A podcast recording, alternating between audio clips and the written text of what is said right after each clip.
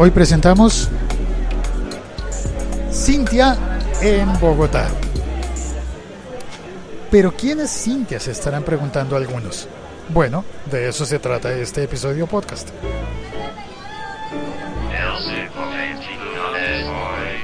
Yo soy Félix, arroba locutorco, estoy en Bogotá como casi siempre haciendo el podcast en la calle como muchísimas veces.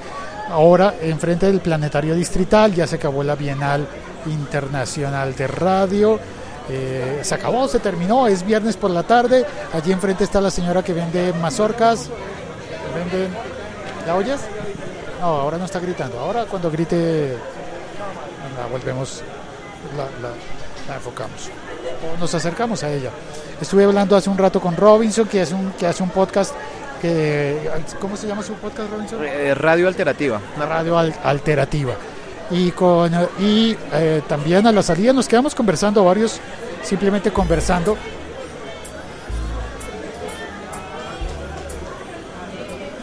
Y Manuel me, vino, me saludó y Manuel venía con Cintia. Sí. Hola Manuel, ¿qué más? Hola Félix, ¿cómo estás? Qué bueno es estar en tu podcast porque soy fiel escucha de tu podcast. Es un y la- sueño. sí, no, y es la primera vez que, que te veo en vivo, en directo, haciéndolo. Y estamos haciendo un live directo, en directo desde Bogotá. Sí, señor. Manuel, Manuel, ¿por qué vino su merced a la Bienal? Bueno, porque primero que todo soy productor de radio y segundo el interés por la radio como tal, de todos los temas que se hablaron durante esta bienal, me interesaron muchísimo todos. Además de eso, pues que ya había tenido la oportunidad de estar en el Sonodoc, tanto en la primera versión aquí en Bogotá y la segunda en México, entonces ya es como algo que es una cita que uno debe cumplir como para actualizarse de todo lo que está pasando y para seguir innovando, que es lo más importante. Pero el Sonodoc, algunas personas dirán, ¿el qué? ¿El sono qué? Ya vamos a explicar eso. Ahora lo vamos a explicar. Porque quiero decir que Manuel vino, me saludó y me presentó. Ahora sí, damas y caballeros, aquí está con nosotros Cintia. Hola, ¿qué tal? Mucho gusto. Desde Lima, Perú, Cintia. Nada más, así, a secas. A secas. Y Cintia llegó con una grabadora, con una Zoom H6. Sí, una Zoom H6 para eh, hablar con su eminencia, aparentemente. Como- No, se dice su merced. ¿eh? Los Ah, bogotanos bueno. decimos su merced, pero, pero no, es una manera coloquial co- bogotana, bogotana, no colombiana, pero no significa. Algunas personas dicen, oh, pero parece como si fuera hacia su Sí, me eminencia". dijeron también y yo dije, ah, me siento importante, me siento como... Y sí, eres, eres importante, eres importante. me Pero, sentí no- especial también. pero también fíjate que el- su merced es cariñoso. Sí, claro. Como... Aunque hasta cierto punto, en primera instancia, quizás un poco lejano. Es como su merced, es como... Usted es alguien muy, muy de arriba, muy, muy lejos para mí. Lo sentí así. Pero luego ahora que lo explican y que escuché mucha gente usarlo, sí es como muy coloquial, muy de ustedes, ¿no? En Lima no, no decimos su merced de frente. ¿Qué tal? O sea, es como de tú a tú. De tú a tú, exacto. Cuando realmente te voy a contar la verdad bogotana, nos da vergüenza decirle tú a una persona desde el, desde el comienzo. Depende.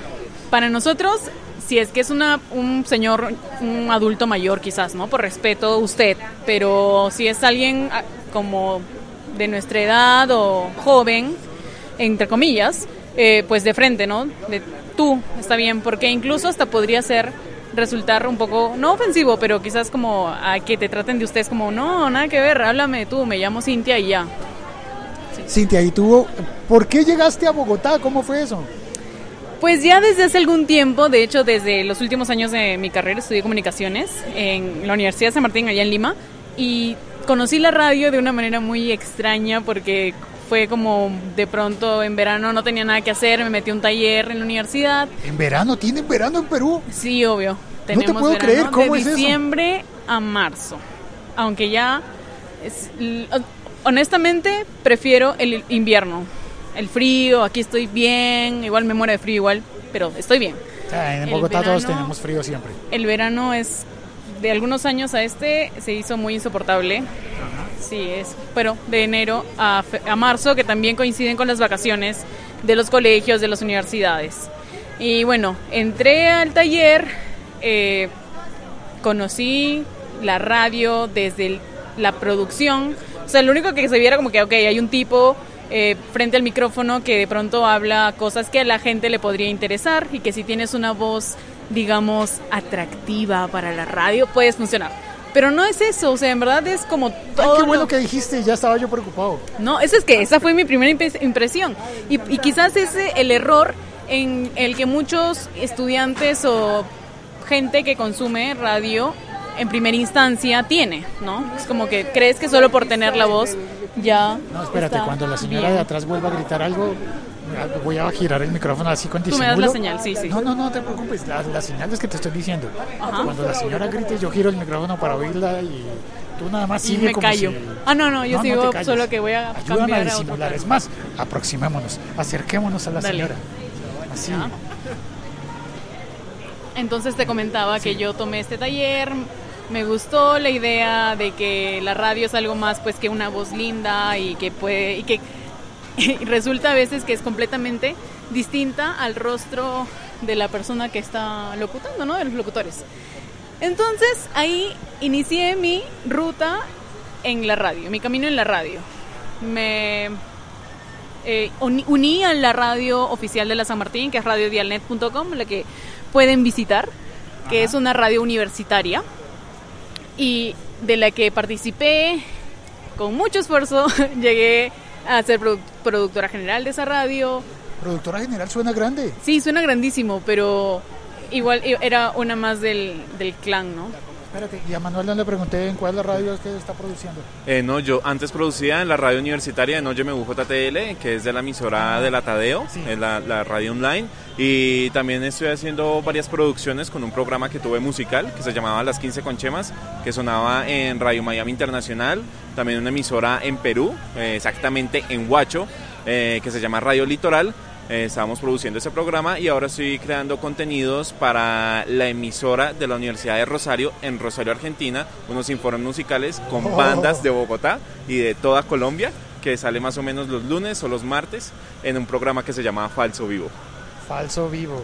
Oh, como falso directo. Claro. Pero este sí es real, este sí es verídico. Este, este que estamos haciendo Sí, es sí, sí, real, así que verídico. no es como que Estamos sintiendo el frío del anochecer bogotano. Pero calentándonos con la gente aquí que vende por ahí maíz o choclo, eh, maíz, ¿no? Sí, nosotros le decimos que- mazorca, ese tipo de O bueno, maíz. mazorca, choclo en Perú. Y bueno, eh, estu- estuve en la radio universitaria, ahí me... general. ahí Productora general, pero que en verdad yo siento que fue como... Es que era, era medio nueva y fue más o menos como que a ver, ¿qui- ¿a quién le damos este puesto? que A ver, ¿quién, quién este, quizás podría asumirlo? O que quiera, en verdad, porque pues todos éramos estudiantes, todos los que hacen la, la radio eh, son estudiantes. Estuve ahí como dos años, equivocándome y teniendo uno que otro acierto, pero más errores que aciertos. Pero de eso se trató y creo que eso fue lo que me, me, me gustó y me enamoró de la radio. ¿Viste cómo giré con disimulo Sí, el sí. micrófono? Casi ni lo noté, seguí hablando. Entonces, después siguió el interés de salir de Lima, de Perú, a eh, congresos que reúna gente que también esté interesada en la radio y llegué a Sonodoc en México, que fue el- la edición 2016. Eh, Sonodoc es el foro de documental sonoro en español, que lo integran eh, El foro, espérate, Sonodoc, ya explicamos Sonodoc, habíamos dicho que íbamos a explicarlo. Sonodoc. Un sello. ¿Cómo es? ¿Cómo es? Sonodoc es Sonodoc. S-O-N-N-O-D-O-C. Sonodoc. Es un foro es un- del documental sonoro en español. Lo integran eh, documentalistas de distintas de distintos países de Latinoamérica. Está eh, Francisco Godínez de Argentina, Alejandro Cornejo en Perú, Pita Cortés en México, Carla Lechuga también en México y otros que Eh, si me olvido. Roque de Cuba, que es eh, Charlotte de, de- de- bueno, Colombo francesa. Eh, ¿Quién más está? Hay muchos. Son muchos, pero y cada vez se, se van eh, uniendo más gente. De hecho, pueden visitar su, su web que es www.sonodoc.org, si no me equivoco. Lo pueden googlear, buscar en todas las redes. Entonces llegué, esa fue la- además la primera vez que salía de mi país y la experiencia fue demasiado enriquecedora porque conoces, quizás el, el documental sonoro es un género que no es muy explotado muy eh, abordado en Latinoamérica y en especial en Perú. Sobre todo podría hablar sobre Perú. Entonces fue eso, después regresé a la universidad, estaba en los últimos ciclos y estoy abierta a venir a asistir a distintas eh, reuniones, digamos, internacionales, aparte que me gusta conocer gente, eh, en los que el principal mo- motivo de reunión sea el estudio, trabajo, revolución, asesinato, resurrección de la radio Ay, me asusté. de la radio. Porque hay muchas cosas que hacer. Tengo. eh, salgo de aquí muy motivada. Es como. Me llevo la imagen puntualmente de la radio pública de Colombia. Una buena imagen. Y me gustaría mucho tener y llevar eso a mi país.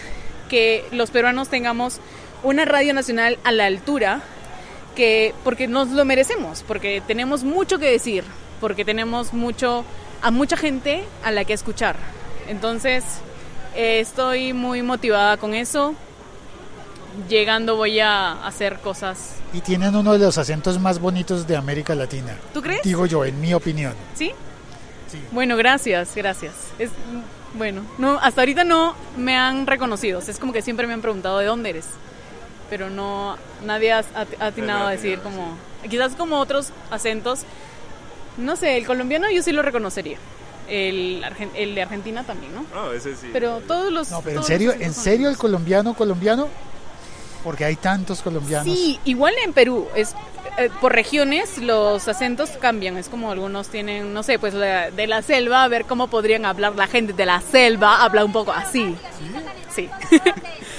De, Ah, de Amazonas. del Amazonas, sí, de, de Loreto, de, de Ucayali, hablan como, como, no sé, pues así hablan. no lo sé, quizás no me sale, pero es un, Sí, tono así. Alguien que nos esté oyendo allá estará diciendo que no, ¿cómo se te ocurre? Claro, pero lo siento, discúlpenme amigos peruanos. Eh, los de la costa, pues hablamos así. Eh, a ver, no sé, de la sierra. Está complicado. Bueno, en fin, hay acentos. Sí, hay acentos, como en todos los países. En todos los países. Lo que pasa es que en Colombia sufrimos de una cosa que no me gusta eh, reconocer, pero que tengo que hacerlo. Sufrimos del problema histórico de la época del narcotráfico fuerte, aunque el narcotráfico es un problema global. En muchos países se ha asumido que es culpa de Colombia y eh, las narcoseries no nos han ayudado para nada y tampoco nos han ayudado a mostrar la colombianidad porque muestran solamente un tipo de personajes colombianos de una sola región. Debo decir, en esa región no todo el mundo estuvo en el negocio del narcotráfico, pero además tampoco todos los narcotraficantes hablaban hablaban con ese acento de esa región. Entonces eso me da- a mí la verdad es, este tema me da rabia, me molesta. El narcotráfico, de hecho, como a todos. Eh, en el Perú, Y la, y la estandarización de la imagen que, que, que fuera de Colombia llegas tú a Europa y te hacen un chiste sobre coca y uno dice, pero por favor, pero ¿qué pasa? Pero sí, obvio, o sea, no, tu representante no es Escobar, definitivamente. O sea, igual es como los, los estigmas que hay que eh, de, de pronto golpear y destruir. es más, y- ¿sabes? Hay una cosa que me da una envidia tremenda. ¿Qué?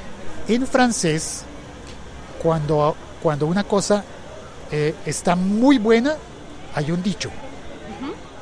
Cuando algo está muy bien, muy bien, suelen decir, es, es curioso porque es como, no está tan bueno como, dicen, pas le Perú.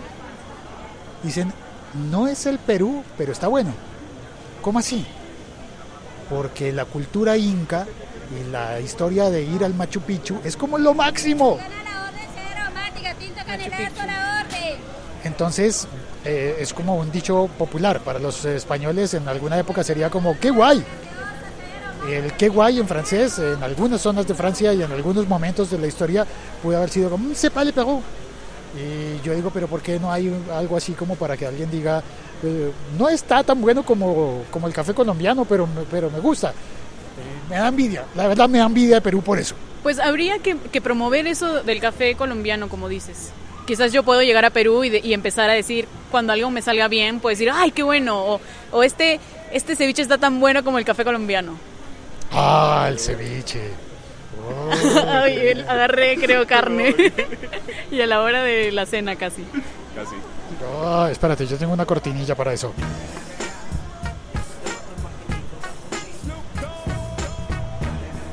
Pero donde estamos ahora, ah, en medio que está, ay mira, bueno, está haciendo, Robinson está haciendo Una unas foto. fotos. Una sesión fotográfica. Nos está acosando un poco. Yo quería preguntarles también a Robinson que vino con su hijo, pero no, yo no, le- no le he preguntado, ¿cómo, cómo, ¿cómo te llamas tú? Esteban Pérez. Esteban. ¿Y tú le ayudas a tu papá a hacer el podcast? Obvio, claro. Eh, ¿Tú cargas la mochila con las grabadoras, con los micrófonos? No, no, es la carga y yo me encargo más en la parte de visual. Ah, sí, eh, haces las fotos. Sí, señor. Bueno, yo quería aprovechar que estamos aquí reunidos todos en la calle, enfrente del planetario, de este edificio amarillo y circular, al lado, justo al lado de la Plaza de Toros de la Santa María, con su arquitectura que uno podría pensar que está en Andalucía, pero con mucho frío. Y, y que, y que estamos justo al lado del carrito de la señora que no prepara café, sino prepara eh, eh, aromáticas, que aromáticas son como infusiones de... Gana la orden, sea aromática, aromática, tinto, canelazo, la orden. Ah, no, si dijo tintos porque sí tiene café. Y quería pedirles a ustedes que me ayuden a describir el olor de la calle, el olor de este punto de Bogotá. Wow. Cintia, inspira, inspira. Bien. Hay un ruido feo al fondo de una planta eléctrica. eh, que, pero bueno, ¿qué le vamos a hacer? Eh, eh, durante el día no estaba ese sonido, debimos haber grabado más temprano. Pero bueno, eh, también de Pero día, también de día no estaban vendiendo las aromáticas. A ver, yo siento un olor a... eh, o sea, supongo que es la aromática, pero que en Perú sería un emoliente. Emoliente. Emoliente, la linaza, no sé si conocen la linaza, como estas, estas semillas. Ok, tú la hierves, le echas una como un jarabe de albahaca y de otras plantas y eso lo venden así en cada esquina, está como que cuesta un sol, que vendría a ser como 20 céntimos de dólar por ahí. Eh, y es como, si hace frío, puedes ir por un buen emoliente caliente. Eh, lo, tom- lo puedes tomar en el desayuno. Y bueno, a eso me, el olor de quizás este puesto de aromáticos me, me recuerda eso, el emoliente. Por ahí, ¿qué otro olor? Mm, Por-. Porque ahora me di cuenta que la señora abre la olla de la infusión del agua caliente, deja que el vapor salga y el, el viento trae el vapor y nos llega direct- directito. Es una forma de ventas muy bien Un buen- pensada. Un buen marketing. ¿Qué dice Manuela? ¿Qué huele? No sé, yo cuando la señora abre la tapa y sale ese vapor, no sé, me imagino, ahorita me estaba imaginando, por un momento tuve un lapsus y tuve como, no sé, muchos árboles de, de muchas frutas y me imagino también el contenido de esa infusión, de todas las hojas que debe estar utilizando, de todas las frutas picadas y se nota que la aromática está muy buena yo creo que ahorita va a terminar comprando una. ¿Le compramos? Yo creo Sí, que sí. compramos. Va a ser. ¿Ustedes qué dicen? ¿A qué, a qué huele? Eh, huele mm, a maracuyá. Maracuyá. Ese maracuyá es una delicia. Y además que ese es el olor típico de cualquier sitio público en el centro, sobre todo. En el punto donde estamos ubicados, ¿no? Un lugar en el que además es muy emblemático, eh, histórico de la ciudad. Donde están ubicados puntos muy importantes o lugares muy importantes, como tú lo mencionabas, la Santa María y demás. Entonces estos espacios se prestan mucho para la venta, por ejemplo, de, del canelazo, de la aromática, eh, del tequilazo, que también le llaman incluso. Entonces es un lugar perfecto, además porque estamos también en la falda de la montaña, aquí el frío es impresionante. Entonces en este momento, aunque tratamos de hacer refuerzo ahí con una, con una chaquetica, no es que colabore mucho, pero algo ayuda. Sí, eso explica el frío. Bueno, vamos. Se acaba el episodio eh, extra oficialmente. Y sí, yo creo que ya es hora de terminar el episodio.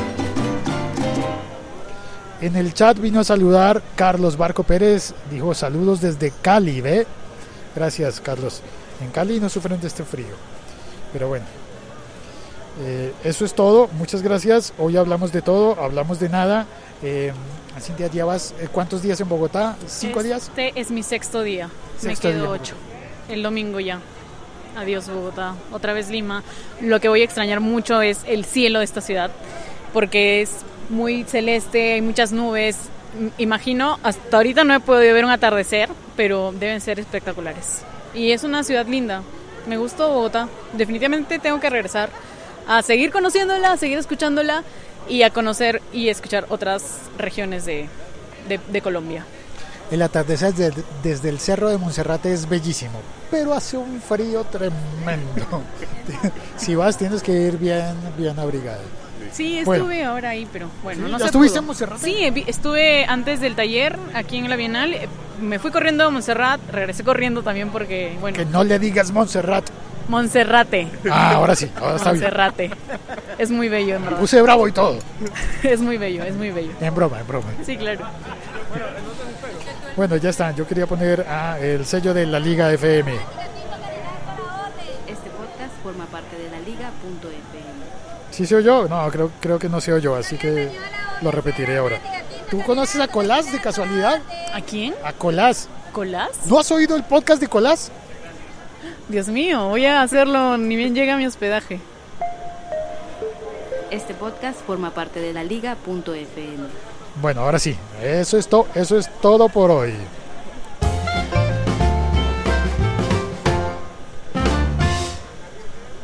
Extra, tiempo extra. Eh, ¿En serio vamos a pedir una, una aromática? Sí, claro. Falta una aromática, ¿no? sí, sí. una aromática. Hola, Bessie. Hola, amor. Nos antojó de las aromáticas. ¿Ah, sí? ¿Vos sabés? Como habría, como No, inevitable, ¿no? Inevitable el, el, el olor. Pero es que usted abre la tapa y nos llega el vapor, claro. nos- Nos antoja. ¿Qué le doy, amor? ¿Qué? Tengo aromática, tinto, canelazo, tequilazo, whiskazo. Tengo con antioqueño, neta, ron, tequila, whisky, brandy. No, gracias, yo sin alcohol, por favor. Pero aromática tiene una sola opción, con todas las hierbas o qué? Sí, señor. Tiene hierbabuena, albahaca, limonaria, sidrón, papayuela, maracuyá y mucho amor. Maracuyá y mucho amor. Harto amor. Sí, le atinó, le atinó Rubén, sí, tiene maracuyá. ¿Cuánto le doy? Es que estábamos adivinando qué tendría y él dijo maracuyá. Ahí un ganador. ¿Ah, cómo son? A mí, Ah, miel. Ah, y eso que es miel. miel, para endulzar. Miel para endulzarla. ¿Cuántas? No me han dicho. No sé, ¿quién quiere? quién más Yo, quiere? voy a Sí, yo también una aromática. Vamos a tomar aromática. Yo tomo... Sí, ¿cuántos vamos? ¿Cuántas? Sí, también. ¿Sí? Cinco. Cinco aromáticas. entonces. Cinco aromáticas, por favor. Chao, cuelgo, nos quedamos aquí con la aromática.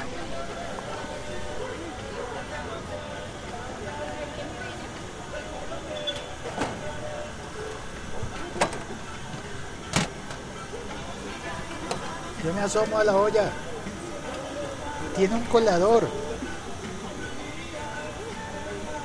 Veo la, la ¿qué es eso? La maracuyá o el, el lulo. Papayuela. Papayuela.